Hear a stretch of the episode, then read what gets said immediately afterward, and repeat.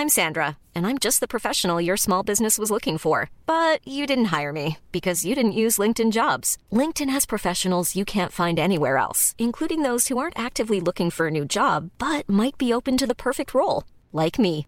In a given month, over 70% of LinkedIn users don't visit other leading job sites. So if you're not looking on LinkedIn, you'll miss out on great candidates like Sandra. Start hiring professionals like a professional. Post your free job on linkedin.com/people today. Hold up. What was that? Boring. No flavor. That was as bad as those leftovers you ate all week. Kiki Palmer here, and it's time to say hello to something fresh and guilt-free. Hello Fresh. Jazz up dinner with pecan-crusted chicken or garlic butter shrimp scampi. Now that's music to my mouth. Hello Fresh. Let's get this dinner party started. Discover all the delicious possibilities at hellofresh.com. Wie immer beginnen wir gleich mit einer meditativen Entspannungssequenz, deinem Abendritual, und danach lese ich dir eine literarische Geschichte von Friedrich Hebbel vor. Die Geschichte heißt Pauls merkwürdige Nacht und sie ist doch ganz anders als meine Märchen, die ich sonst vorlese. Sie ist vielleicht auch nicht ganz so einfach geschrieben, aber ich finde diese Geschichte sehr lustig und auch passend zum Einschlafen und mich würde es sehr interessieren, wie dir die Geschichte gefallen hat. Also vielleicht möchtest du mich in den nächsten Tagen mal anschreiben, am besten über Instagram und mir dein Feedback dazu geben. Dann lass uns beginnen mit der Abendmeditation.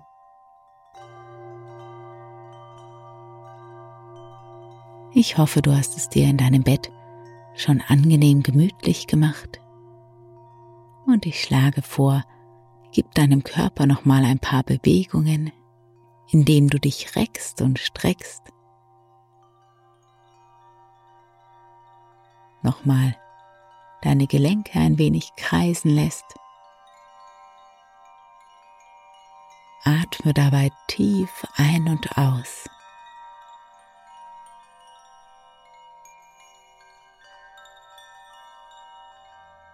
Und wenn du dann soweit bist, dann schließe deine Augen.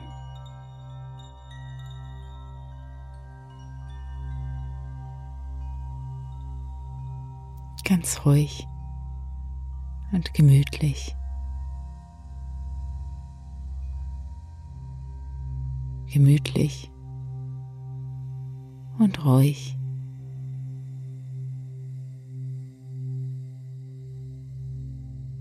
Beobachte nochmal für ein paar Momente deinen Atem, wie er gleichmäßig ein- und ausströmt.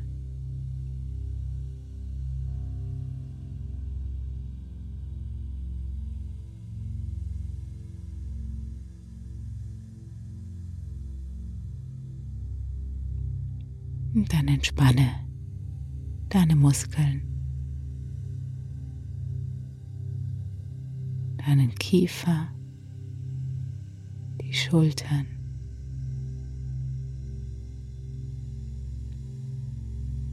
Lasse deine Arme ganz schwer werden, auch deine Beine. Dein ganzer Körper mehr und mehr entspannt.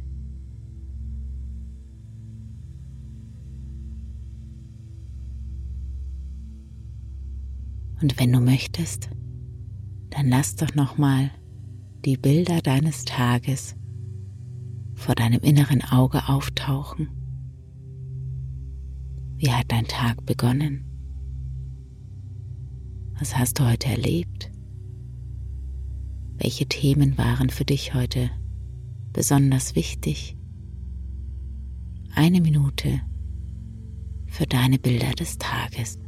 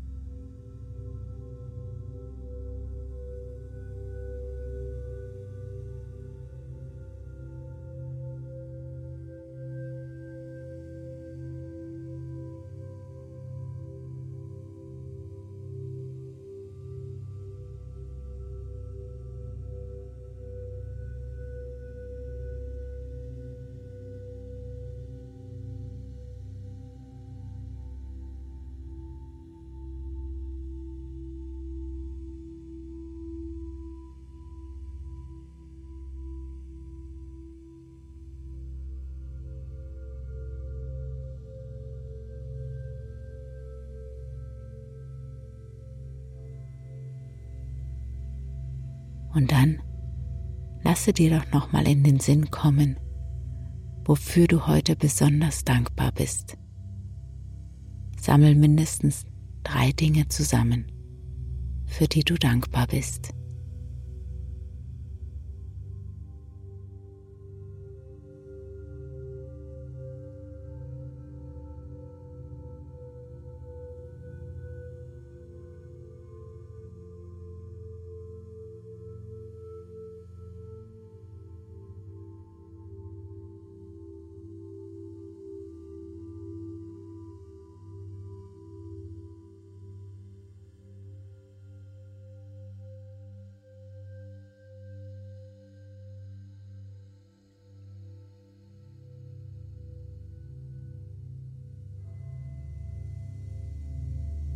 Tag ist vorbei und es gibt jetzt nichts mehr zu tun, als einfach nur zu entspannen. Du hast deine Sache gut gemacht heute. Darfst ruhen, erholen, heilen Vielleicht fühlst du dich schon angenehm schwer und schläfrig. Merkst, wie deine Augenlider ganz, ganz schwer werden. Und wie dein Körper immer schwerer in die Matratze sinkt.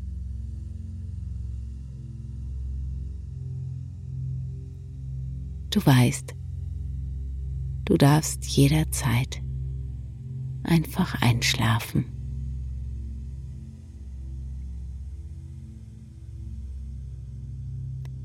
Und nebenbei werde ich dir eine kleine Geschichte vorlesen.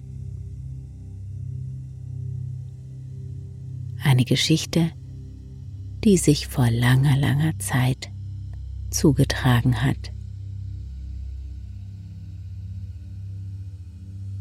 Hier geht es um Paul und seine merkwürdige Nacht.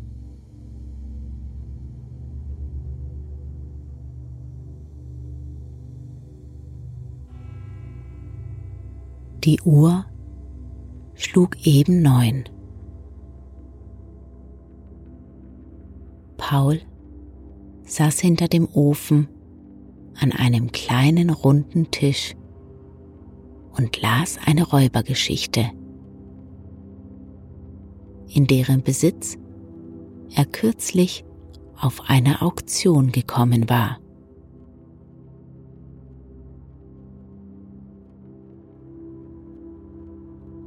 Wenn er eine Seite des Buches beendigt hatte, befühlte er jedes Mal den Ofen und zog die Hand dann kopfschüttelnd zurück. Als guter Hauswirt wollte er vor dem gänzlichen Erkalten des Ofens nicht zu Bett gehen, und dieser hielt noch immer einige Wärme fest. Zu seinen Füßen, träge in einen Knäuel zusammengerollt und laut schnarchend, lag sein Hund, ein wohlgenährter, weißgefleckter Pudel, der sein Fett weniger der Freigebigkeit seines Herrn als seiner diebischen Gewandtheit in Metzgerbuden verdankte.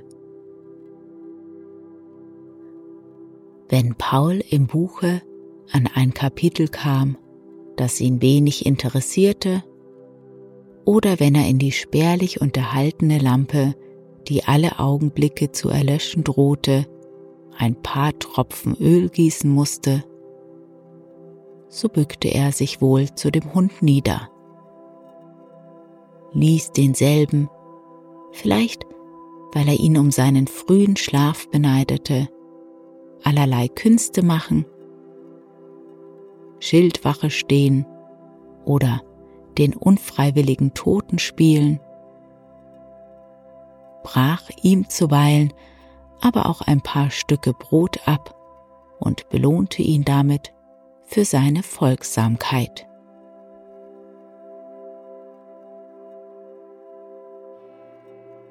Die Uhr schlug halb zehn. Paul stand auf, um sich zu entkleiden. Da klopfte es ans Fenster. Komm herein, rief Paul, in dem Klopfenden einen Straßenbuben vermutend, der ihn necken wollte. Dann kannst du hinaussehen. Draußen ward gelacht und noch einmal geklopft. Ärgerlich blies Paul die Lampe aus und schlug sein Bett zurück.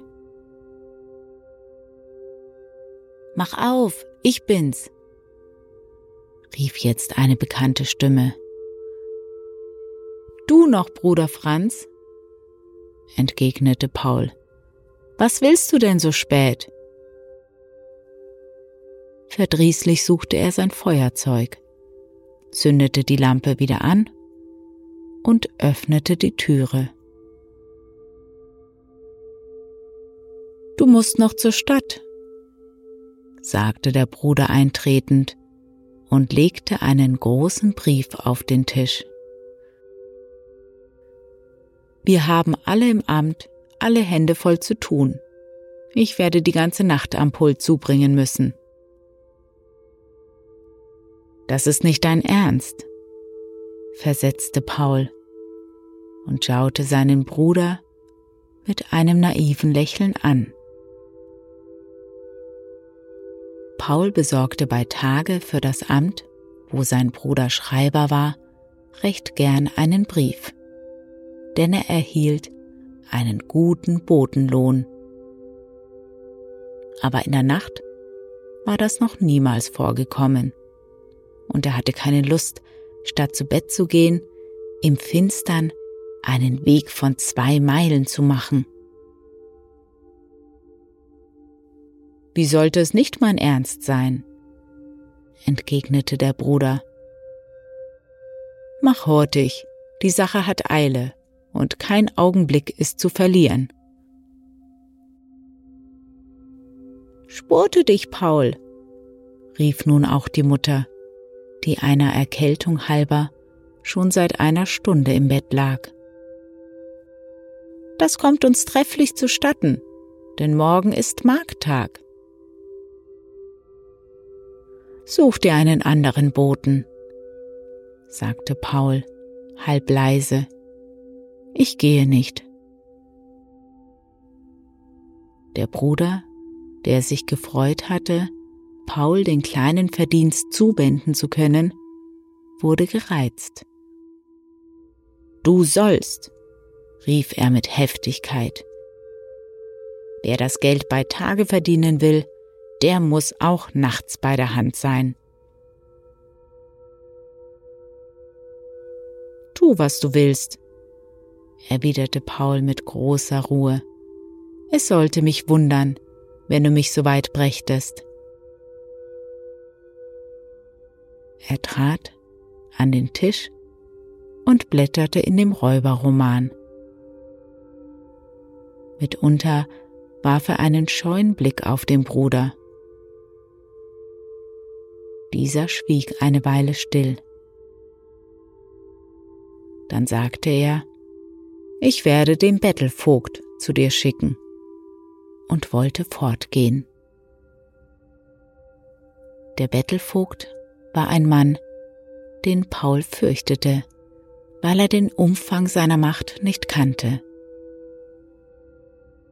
Er vertrat daher seinem Bruder den Weg und sagte, Franz, sei nicht unvernünftig. Du würdest es ebenso wenig tun wie ich. Jetzt regte sich die Mutter wieder in ihrem Bett. Junge, rief sie zornig, wem gleichst du nur? Dein Vater verdross keine Mühe, und auch ich, so alt ich bin, rühre mich, wie ich kann. Aber du kommst vor Faulheit um. Faulheit? versetzte Paul ärgerlich und stellte seine Pfeife, die er bisher noch nicht hatte ausgehen lassen, vor das Fenster. als ob's Faulheit wäre. Was ist es denn? fragte der Bruder. Das weißt du recht gut, erwiderte Paul und stützte sich niedersetzend den Kopf auf den Tisch. Erst neulich stand eine Mordgeschichte im Wochenblatt. Der Bruder musste unwillkürlich lachen. Dann sagte er, Paul, sei kein Narr. Sieh auf deine kahle Jacke und tröste dich. Dich wird niemand umbringen, denn dass du nichts in der Tasche hast, das sieht dir jeder an. Haben Sie, entgegnete Paul mit einem Blicke herausfordernder Angst, nicht einmal einen ums Hemd kalt gemacht? Dabei zog er seine Jacke aus, um mit Tat und Wort zugleich gegen das ihm zugemutete Heldenstück zu protestieren. Der Mutter, die dies bemerkte, floss die Galle über. Sie richtete sich, ohne etwas zu sagen, im Bett auf und warf Paul ihren Pantoffel an den Kopf. Der Bruder, der jetzt erst sah, dass Paul im stillen Anstalt gemacht hatte, zu Bett zu gehen, fasste ihn bei der Brust, schüttelte ihn und rief, Erkläre dich, ob du willst oder nicht. Ich will, sagte Paul in weinerlichem Tone. Lass mich nur los. Dann kehrte er sich um und rief der Mutter zu, Gott wird dich richten, du bist an meinem Unglück schuld. Der Mond ist nicht einmal ordentlich durch. Tränen stürzten aus seinen Augen, doch sagte er jetzt kein Wort weiter, sondern zog, schweigend und schnell, die schon abgelegte Jacke wieder an, setzte die Mütze auf, steckte Tabakspfeife und Brief in die Tasche, griff zum Stecken und ging, dem Hund pfeifend, aus der Tür.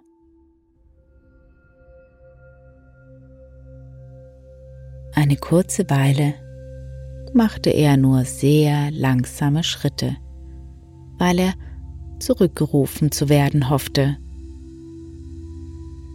Dann setzte er sich mit einem Fluch in seinen gewöhnlichen Trab.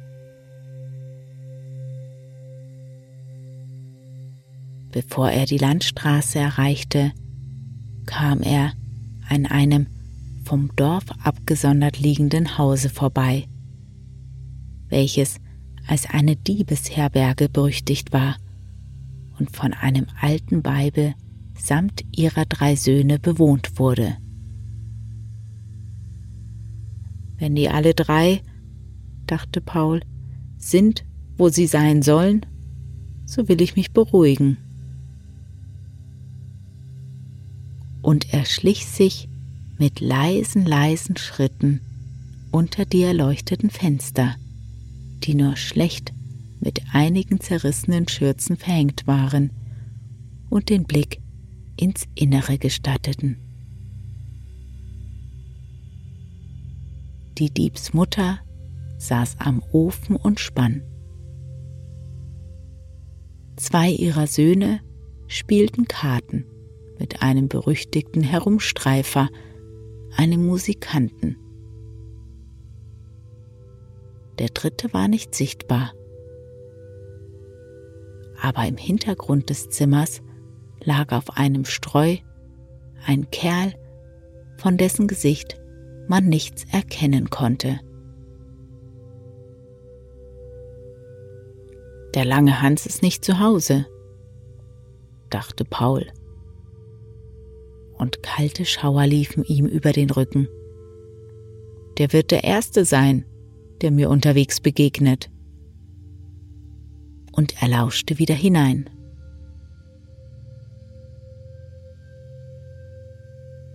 Wie grimmig der rothaarige Schuft aussieht, sagte er und wusste nicht, dass er seinen Gedanken Worte gab.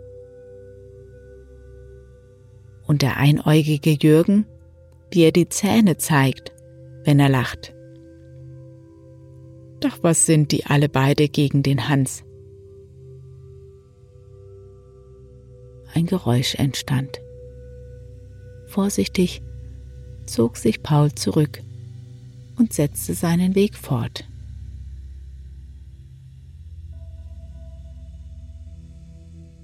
Er kam an eine Mühle. Der Müllerhund, seine Kette schüttelnd, bellte ihn an. Belle nur zu, rief Paul kühn und schwang seinen Stock. Wie man doch zuweilen ein Tor ist, fuhr er nach einer Pause fort, sonst fürchte ich mich wie ein Kind vor Hunden. Jetzt möchten mir ihre zwanzig in den Weg kommen. Ich nehme es lieber mit ihnen auf, als mit einem einzigen Menschen. Nun befand er sich auf der Landstraße. Wie eine ungeheure Riesenschlange dehnte sie sich mit den unheimlichsten Krümmungen und Windungen vor ihm aus. Es war still, so totenhaft still, wie es nur in einer Winternacht voll Schnee und Frost sein kann. Der Mond spielte Verstecken mit den Wolken und schien zuweilen hell, zuweilen gar nicht. Die ringsumliegenden Dörfer waren in Nebel und Finsternis begraben. Nur hier und da brannte in einem Hause noch trübes Licht.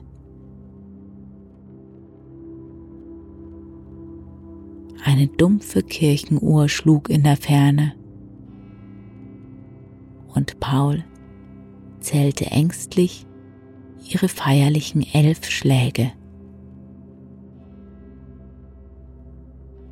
Paul war kein Atheist, aber er schlief manchen Abend ohne sein Nachtgebet ein. Jetzt faltete er andächtig die Hände und betete ein Vaterunser.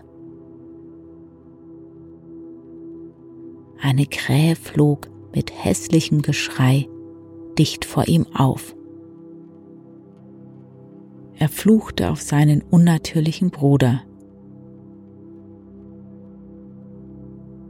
Ein Kirchhof lag hart am Wege, auf dessen beschneite Leichensteine der Mond zwei Sekunden lang ein grelles Licht warf. Paul schwur, dass er des Morgens nie wieder vor seiner Mutter aufstehen und ihr den Kaffee kochen wollte.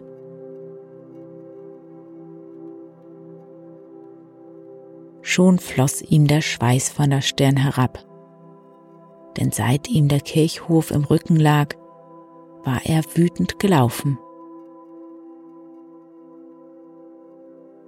Jetzt wagte er zum ersten Mal, sich umzusehen. Er entdeckte nichts Bedrohliches und zündete deshalb mit Ruhe seine Pfeife an.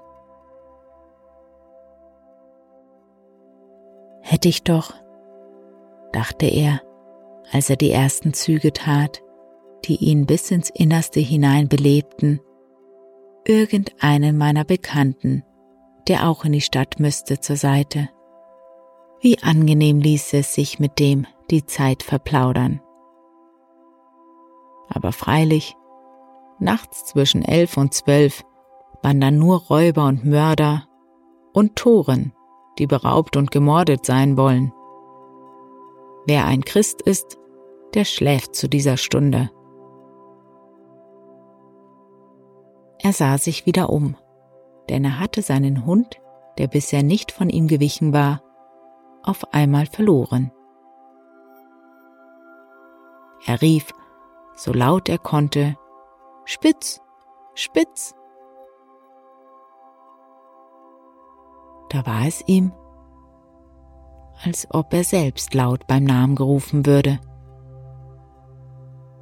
Mit fiebriger Gespanntheit horchte er auf und fand, dass er sich nicht getäuscht habe. Denn Paul, Paul, erscholl es hell und deutlich hinter ihm.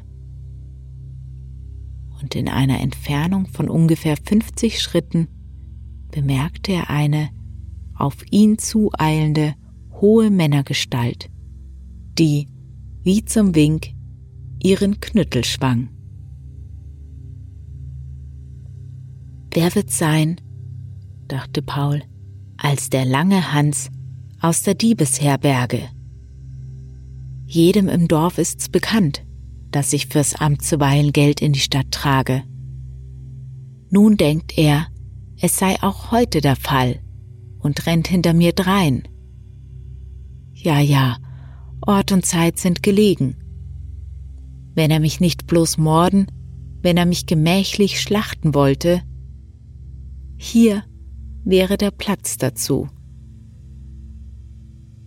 Aber man hat Beine. Paul zog instinktmäßig sein Messer aus der Tasche und stürzte wie rasend fort. Sein Hund, der eine Weile in der Kreuz und Quer gerannt und wahrscheinlich einem Hasen auf der Spur gewesen war, folgte ihm und hatte das Missgeschick, ihm vor übergroßer Eile zwischen die Beine zu geraten. Paul stolperte über ihn und wäre fast gefallen. Verfluchter Köter, rief er aus. Morgen ersäuf ich dich.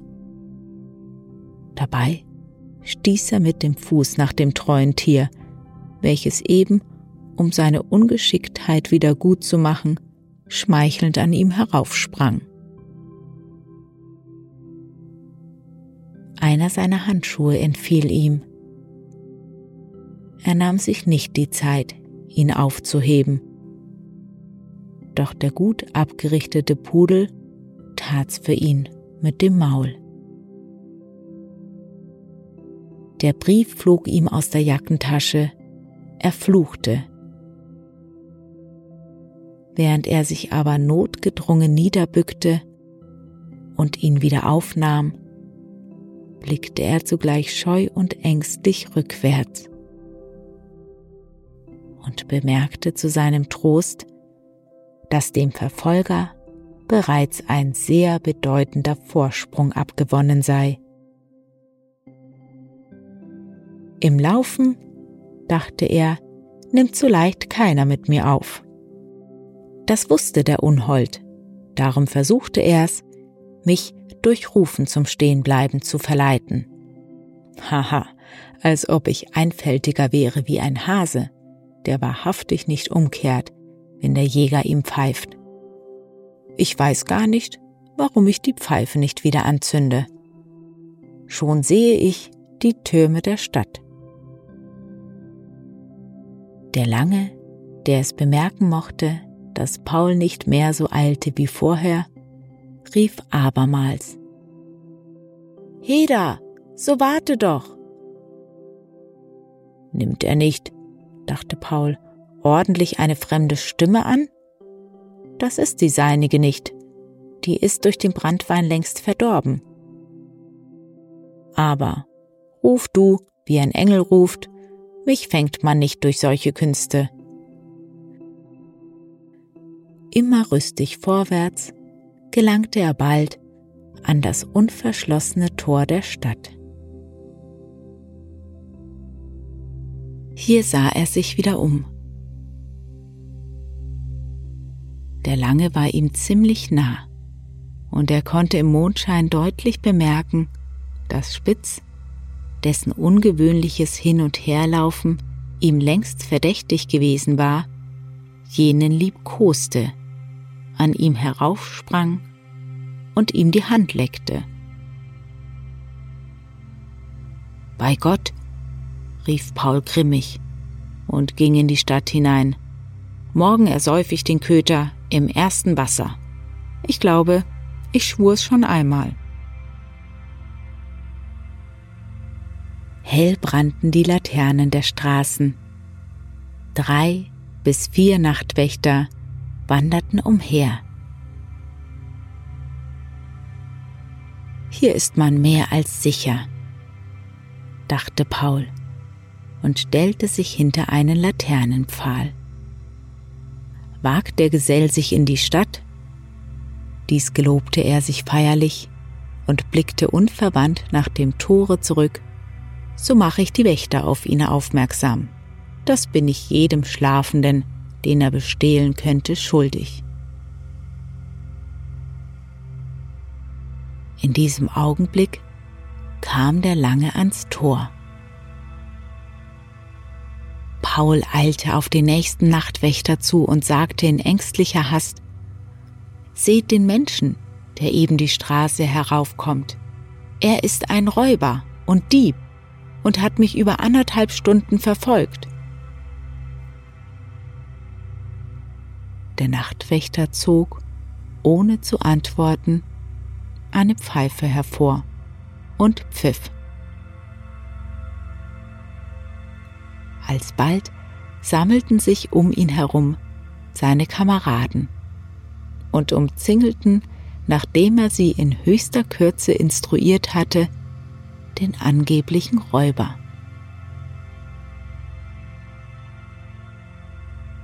Auch Paul trat herzu. Wie aber ward ihm, als er in der Person, vor der er wie vor dem Teufel geflohen war, statt des langen Hans seinen guten Freund Jakob, einen Schmiedegesellen erkannte. Das ist er nicht, rief er den Nachtwächtern zu. Ich habe mich geirrt. Lass diesen los. Schimpfend und brummend ließen die Wächter von ihrer Beute ab. Paul aber trat vor Jakob hin und fragte ihn mit großem Ernst, Warst du es wirklich, der hinter mir herkam, mir winkte und mich beim Namen rief? Jakob, der nicht wusste, was er aus dem wunderlichen Vorfall machen sollte, versetzte übellaunig. Wer wäre es wohl sonst gewesen? Ich soll für meinen Meister, der plötzlich erkrankt ist, zum Arzt und erkannte dich, als du deinen Hund locktest, an deiner Stimme. Jesus, entgegnete Paul ruhig und hielt seinem Freund den Tabaksbeutel hin, damit er sich eine Pfeife stopfte. Hätte ich das gewusst, so hätten wir zusammen gehen können.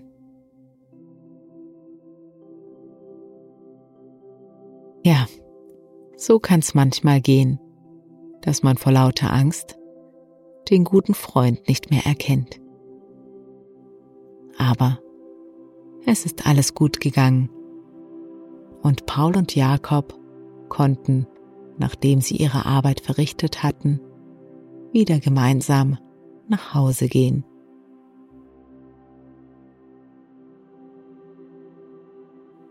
Und ich wünsche dir eine gute Nacht, einen tiefen und erholsamen Schlaf und schöne Träume.